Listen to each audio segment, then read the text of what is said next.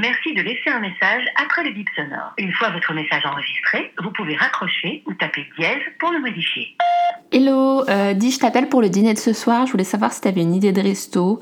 Euh, Est-ce qu'on fait un italien comme d'habitude ou on change pour un japonais ou un thaï, je sais pas. Par contre, si on peut éviter de faire un burger, ça m'arrange, quoique. On peut aussi faire une crêperie ou un truc un peu healthy, mais en vrai, euh, je sais pas si j'ai vraiment envie de manger healthy ce soir.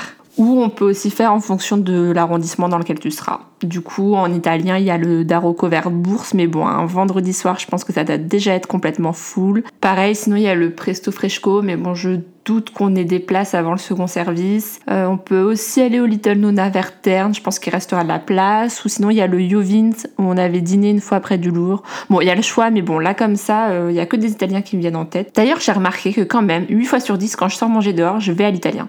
Comme si tu sais, c'était la cuisine universelle, celle où il y aura forcément un plat qui conviendra à chacun. Je me rends compte que je vais jamais dans les petits bistrots manger les clichés de la cuisine française comme tous les touristes. C'est toujours pâtes, pizza, une bouteille de vin quand même parce qu'il faut pas déconner, et puis parfois une deuxième parce qu'on n'a pas trop envie que la soirée se termine non plus, quoi. Je pense qu'il faudrait que je me force à arrêter de proposer des Italiens à chaque fois.